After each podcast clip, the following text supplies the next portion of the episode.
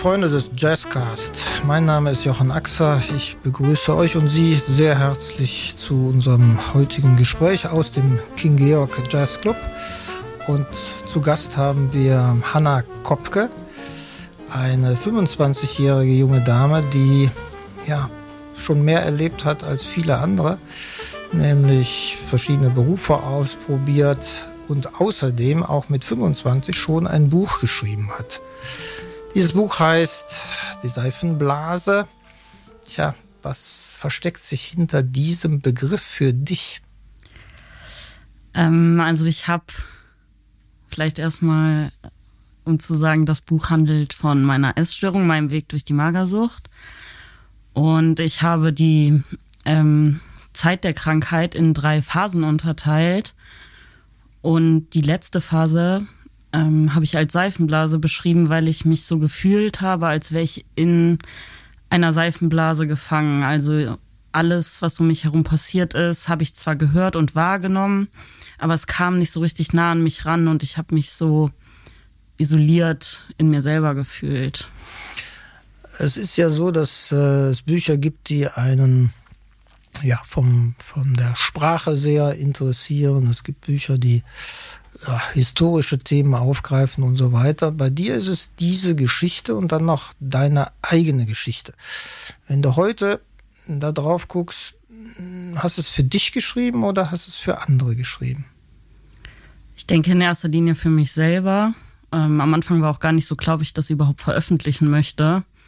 Ich glaube, für mich war das nochmal eine abschließende Therapie, das alles aufzuschreiben und auch ähm, es nicht zu vergessen damit es nicht in Vergessenheit gerät, wie schlimm das für mich damals war und ich mich auch selber daran erinnern kann, dass ich da nicht nochmal hin möchte.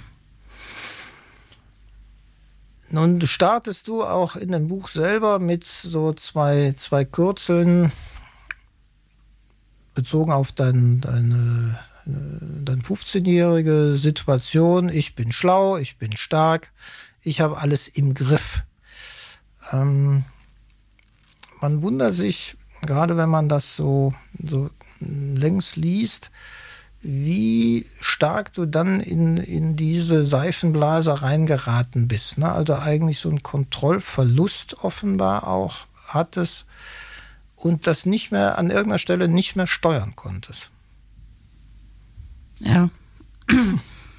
ähm, ich glaube, es gibt Dinge, die kann man ganz gut im Leben beeinflussen und gerade wenn man aus einem guten oder überbehüteten Elternhaus kommt, hat man auch das Gefühl, ähm, ja, dass alles rund läuft und man alles im Griff hat. Aber umso älter man wird, umso mehr merkt man, ähm, ja, es gibt auch Dinge, die man einfach nicht kontrollieren kann. Ich habe zum Beispiel zu der Zeit ja auch Leistungssport gemacht, Eiskunstlauf und habe auch da gemerkt, dass ich zum Beispiel bei Wettkämpfen nicht meine Leistung erbringen konnte, die ich wollte, weil ich ähm, einfach zu nervös war oder zu aufgeregt und diesem Druck nicht standhalten konnte. Und ähm, das hat mich ungemein beschäftigt, Dinge dann nicht mehr unter Kontrolle zu haben. Glaubst du, dass so eine Leistungsorientierung genau zu diesem, zu diesem Thema führen kann, zu dem Problem, ja, dass äh, diese Versagensangst, die da drin steckt, dass man die plötzlich in so eine ja, Krankheit hinein zieht. Du sprichst ja selber von einer Art Droge sogar. Ne? Das heißt ja auch Magersucht, also hat ja. schon was von einer Droge. Ähm, ich glaube schon, die meisten Essgestörten haben ein sehr hohes Leistungsmotiv, sehr hohe Ansprüche an sich selber. Und ähm, ich glaube, man braucht auch diesen Ehrgeiz und dieses leistungsorientierte, um überhaupt so weit in eine Krankheit zu rutschen und sich ähm, so gegen diese ganzen Sachen zu stellen. Was ist denn dann das Ziel? Wenn du, wenn du sagst, ne, du versuchst ja heute aus einer Ex-Post-Situation das nochmal zu bewerten und zu sagen, ja, ich bin vielleicht irgendwo bei deinem Sport oder wo auch immer gescheitert oder es ist nicht so gelaufen, wie du dir das selber vorstellst. So, und jetzt mm, sublimiert man das an einer ganz anderen Stelle, obwohl es aus einer Ex-Post-Betrachtung keine Leistung ist, ne? sondern eher so eine Selbstschädigung, die da stattfindet. Ja, ich glaube, man sieht es in der Krankheit schon als eine Leistung, ähm, zum Beispiel ein bestimmtes Gewicht dann zu erreichen und mh, mm, man kann eigentlich ja nichts kontrollieren, aber wie viel man isst oder nicht, darüber kann man natürlich die absolute Kontrolle holen. Und zum anderen ähm, wird man emotional auch so ein bisschen unantastbar. Und ja, man baut da so eine Schutzwand auf und macht sich über alle anderen Dinge überhaupt keine Gedanken mehr. Und es dreht sich alles nur noch um diese Krankheit. Ähm, du willst in der Krankheit auch bestimmte Ziele erreichen. Also, ich sag mal, möglichst mager zu sein. Möglichst ja, wenig schon. zu essen oder also, möglichst sag, Gewicht ja. zu reduzieren weiterhin. Am Anfang sind das dann vielleicht so Ziele, ja, dann 50 Kilo, 40 Kilo und so weiter. Aber Fakt ist, dass es niemals genug ist. Also, ich glaube, selbst wenn ich null Kilo gewogen hätte, dann hätte das nicht gereicht. Okay.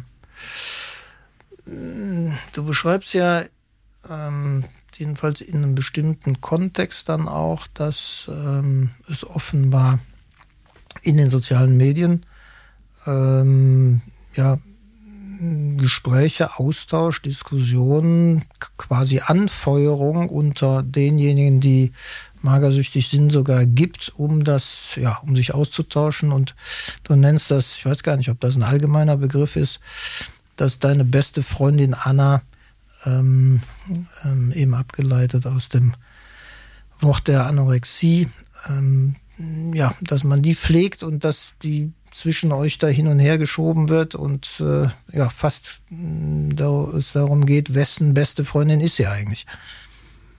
Ja, also der Begriff ist schon gängig, zumindest in diesen äh, Pro-Anaphoren, die eben Essstörungen und Magersucht verherrlichen. Ähm, ja, man versucht da, glaube ich, schon, sich gegenseitig äh, zu ermutigen, das nicht aufzugeben. Ähm, man isoliert sich ja auch so sehr von anderen, dass man sich ja auch selber ähm, da reintreibt, dass man nichts mehr außer diese Krankheit hat und auch nur noch diese Krankheit wichtig ist. Ähm, ist es denn so, wenn diese, diese Foren sich dann austauschen, bist, bist du aus heutiger Sicht äh, davon überzeugt, dass es dann auch alles Kranke waren oder, oder gibt es da auch die Situation, dass da irgendeiner wieder dahinter steht und die Dinge auch bewusst nochmal provoziert und hochtreibt? Damals habe ich da nicht drüber nachgedacht. Heute denke ich da ein bisschen anders drüber. Also auch was diese ähm, Magersucht-Challenges anging und dieses extreme Trizen in eine, in eine bestimmte Richtung.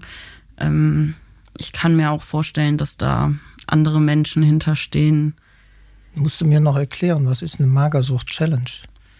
Naja, also ähm, man wurde dann zu so Challenges eingeladen, wo es zum Beispiel darum ging, wer schafft es, fünf Tage am wenigsten zu essen, zu trinken, okay. ähm, ja, Verletz Selbstverletzung, Suizid, alles Mögliche. Also schon heftig. Zur Beruhigung aller Zuhörer, mir sitzt eine junge Dame gegenüber, die strahlt und einen absolut positiven Eindruck auch macht und das ja auch ja, mehr als zehn Jahre zurückliegt ähm, damit das nochmal klargestellt wird. Aber das Beeindruckende ist ja schon, dass es eine ganze Anzahl von Menschen gibt, die mit diesem Thema sich herumschlagen und, und wie gesagt, dann sich teilweise auch da in den Foren begegnen und an einer bestimmten Stelle eben selber die, die Steuerungsfähigkeit verlieren. Jetzt muss man bei dir sogar sagen, eigentlich hattest du eine sehr, du sagst es selber, sehr behütete Familie, die, die eigentlich da äh, ja, dich hätte auffangen können sollen und es aber trotz allen Bemühens nicht geschafft haben. Ne? Du hast dich dem entzogen. Ja, ich glaube, das hätte auch niemand geschafft. Das ist genauso wie im Heilungsprozess dann später. Ich glaube, jede Therapie ist vergeblich, wenn man nicht selber wirklich gesund werden möchte. Ähm, da ist der eigene Wille einfach zu stark, der dann dagegen arbeitet, beziehungsweise die Krankheit. Deshalb musst du ja an der Stelle jetzt äh, erzählen, wann hat es denn bei dir Klick gemacht und du wolltest wieder gesund werden? Mm, also ich glaube, ich hätte mich niemals selber in die Klinik eingeliefert. Ich war froh, dass meine Eltern das damals machen konnten. Ähm, es war eigentlich immer so ein Auf und Ab zwischen, ja, ich schaffe das, ich schaffe das nicht. Ähm, und ab irgendeinem Punkt kommt dann aber so die Lebensfreude wieder. Also ich weiß noch, dass ich da durch den Kurpark gelaufen bin und äh, es war Frühling und die Sonne schien und ich hatte so zum ersten Mal wieder das Gefühl, dass ich so Lebenswillen oder Freude empfinde. Also das erste Mal wieder was fühle. Und das hatte natürlich damit zu tun, dass ich äh, Gewicht zugenommen habe, stabiler wurde, Therapie hatte. Das heißt wirklich, die, der Klinikaufenthalt und die Therapie haben dir da deutlich geholfen, um, um da wieder diese Kurve zu nehmen. Ich glaube, ambulant, ambulant hätte das nie geklappt. Auch ähm, dieses Rausziehen aus dem kompletten gewohnten Umfeld und das Social Media Verbot hat auch dazu beigetragen. Ja, Stichwort Social Media, ne? Ist ja, ist ja in dem Zusammenhang vielleicht auch, auch hm, das Thema. Ähm, wir haben über die Foren gesprochen. Spielt es sonst noch eine Rolle? Ich sag mal, im ganz normalen Bereich. Es gibt ja diesen Ansatz und an, an einer Stelle im Buch sprichst du das auch an, dass du sagst, ja, diese dieses Schlankheitsidol und Ideal äh, und das Perfektsein über ähm, ja, die allgemein genutzten Medien spielt schon eine Rolle, plötzlich ein, ein bestimmtes Bild von sich selber auch zeichnen zu wollen. Ja, es wird ja heute in den, also es ist ja total erfolgreich, diese ganzen Fitnessblogger, Ernährungsblogs und ähm, ich glaube, dass oft halt ein falsches Bild vermittelt wird, wenn man dann durch Instagram scrollt und sieht, äh, jeder hat sein Leben so im Griff, tolle Körper, gesunde Ernährung, makellose Gesichter, Haut, dann ähm, fängt man, glaube ich, schon irgendwann an, so nachzudenken, ja, bin ich da vielleicht irgendwie schlechter als andere? Und deshalb habe ich mich von solchen Dingen auch bewusst abgegrenzt. Also ich schaue mir diese Dinge einfach nicht mehr an. Heute. Genau. Damals genau, schon. Damals schon, ja, auf jeden Fall. Mhm. Heute schaue ich mir das nicht mehr an und bin reflektiert genug, um zu sagen, das ist nicht die Realität. Die Realität sieht anders aus. Aber ich glaube, dass es gerade für jüngere Nutzer schwierig ist, weil äh, man vielleicht mit 13, 14, 15 nicht so reflektiert ist und das erkennt. Ja, wusstest du es überhaupt, dass es zu großen Teilen Fake ist und natürlich Show? Ne? Das, hm, ich sag mal, ich bin ein alter Mann, ich weiß das, ja, und guck's mir deshalb nicht an. Aber die Frage ist ja, weiß man das als, als 15-Jähriger, ist einem das klar? Du sagst tendenziell nicht. Ich glaube in dem Alter nicht. Oder ich kenne aber auch jetzt in meinem Alter noch sehr viele, die trotzdem äh, diesen Leuten hinterherhechten, auch mit Ende 20. Wobei das ja anstrengend ist, ne? oder? Extrem und das macht auch super unglücklich. ja, weil man das, weil man es nie erreichen kann, wie, die, wie das äh, Abziehbild das eigentlich äh, da vorlebt. Ja, ja, völlig klar. Ja, okay. Bedeutet aber auch, dass diese, ja, diese Scheinwelt, die man da mitbekommt, offenbar eine, eine ja auch tiefe Unzufriedenheit auslöst. Ne? Jedenfalls war das bei dir wohl so. Ja, auf jeden Fall. Also damals war es sogar noch nicht mal so extrem wie heute.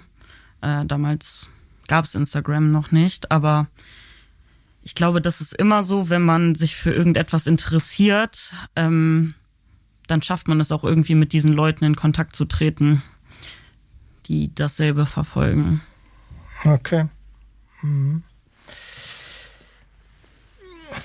Ja, gibt es denn einen Hinweis von dir aus, was, was man ähm, vielleicht auch dann in der Erziehung bei den, bei den jüngeren Leuten machen kann, um, um jedenfalls auf der einen Seite das zwar nicht abzuschalten, weil es sowieso nicht möglich ist, das wieder äh, abzutrennen, aber diese Unterschiedlichkeit zwischen ja, Bild, was da gezeichnet wird, und, und der Realität, das deutlich zu machen? Glaubst du, dass man das in der Erziehung noch verdeutlichen kann?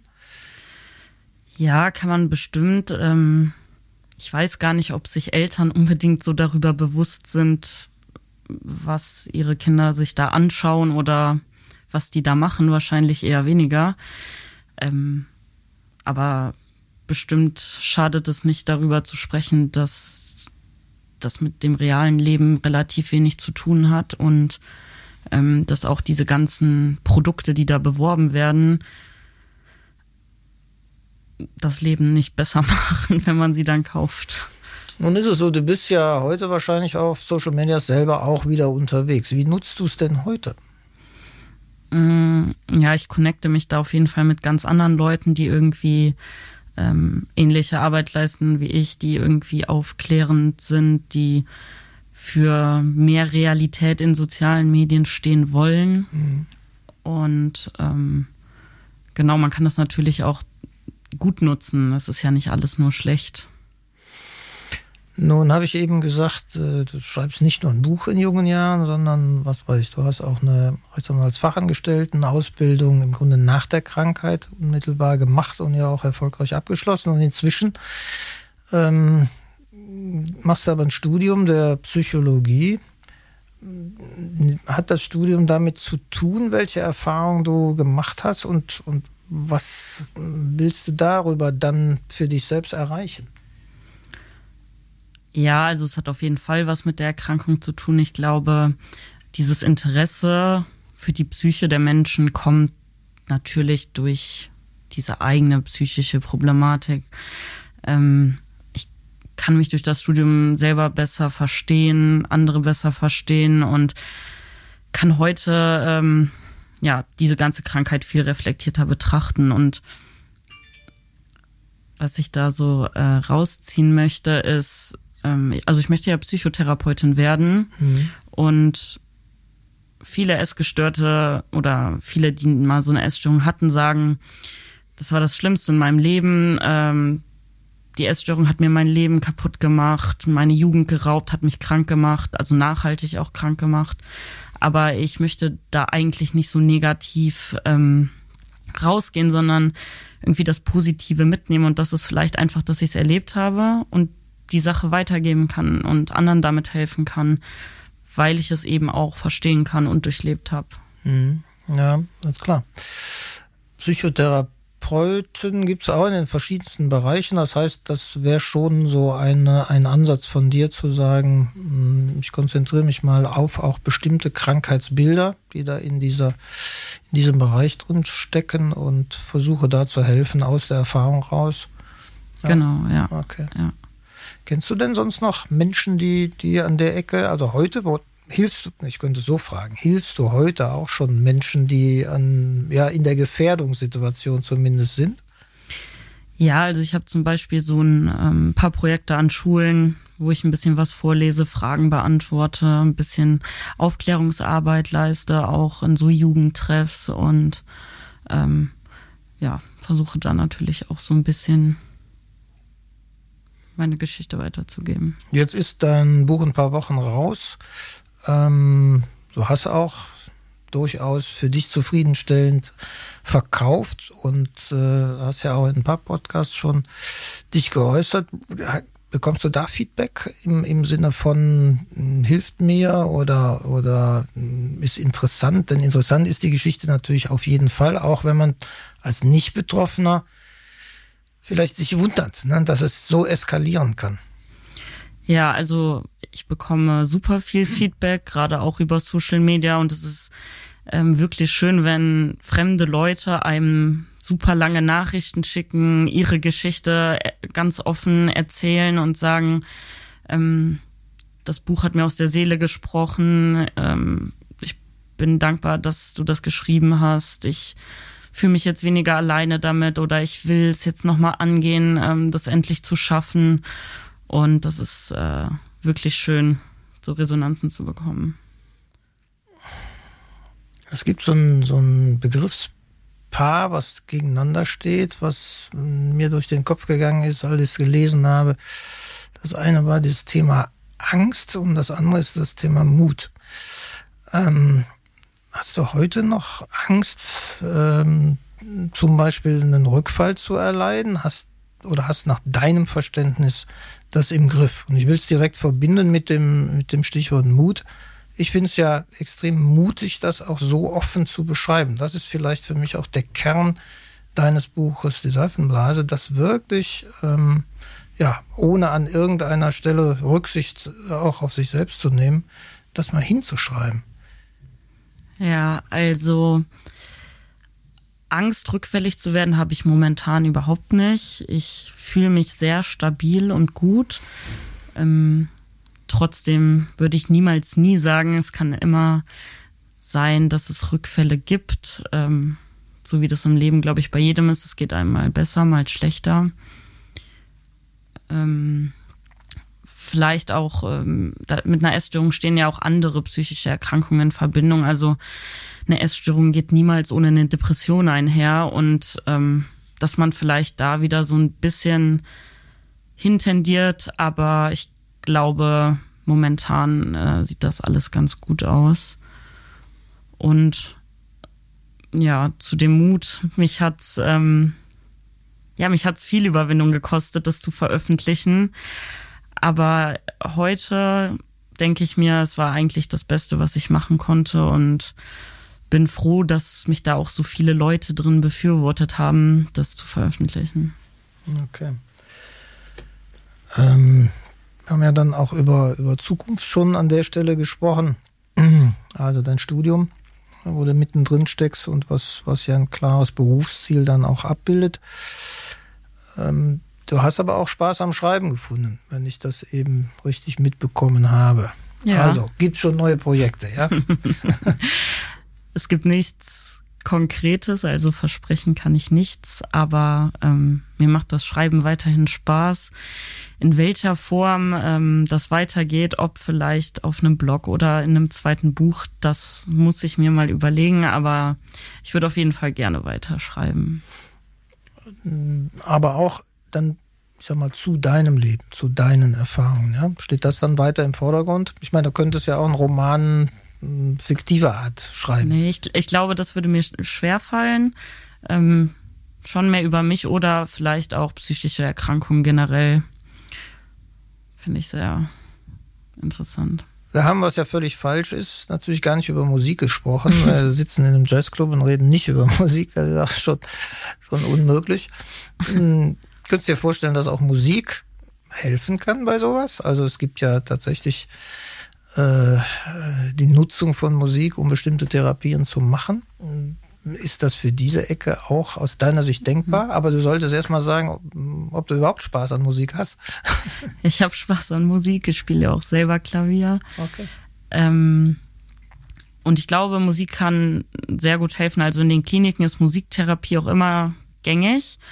Und ich habe in der Erkrankung eigentlich durchgehend Musik gehört. Also ich glaube, Musik hilft einem, Emotionen auszudrücken, ähm, Emotionen zu fühlen.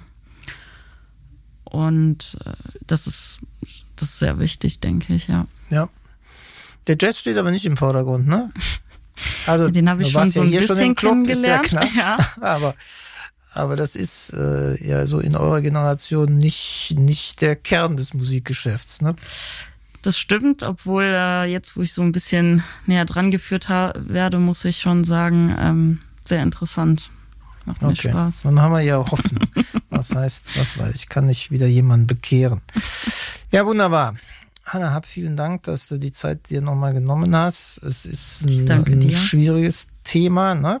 aber eben eins, was du bewältigt hast und ähm, ja auch eine, eine ja, mutige und kluge Entscheidung triffst, nämlich genau deine Erfahrung dann für Dritte zu nutzen. Und wer Spaß hat, soll die Seifenblase, die Seifenblase mal lesen, ähm, um dann auch das nachzuvollziehen, was ich eben mit dem Stichwort Mut beschreibe. Hab vielen Dank. Danke auch. Und ähm, wir hören uns noch ein bisschen Musik an. Ne? Ja, machen wir. Hanna, danke. Hanna Kopke, die Seifenblase, eine junge Schriftstellerin und Psychologiestudentin.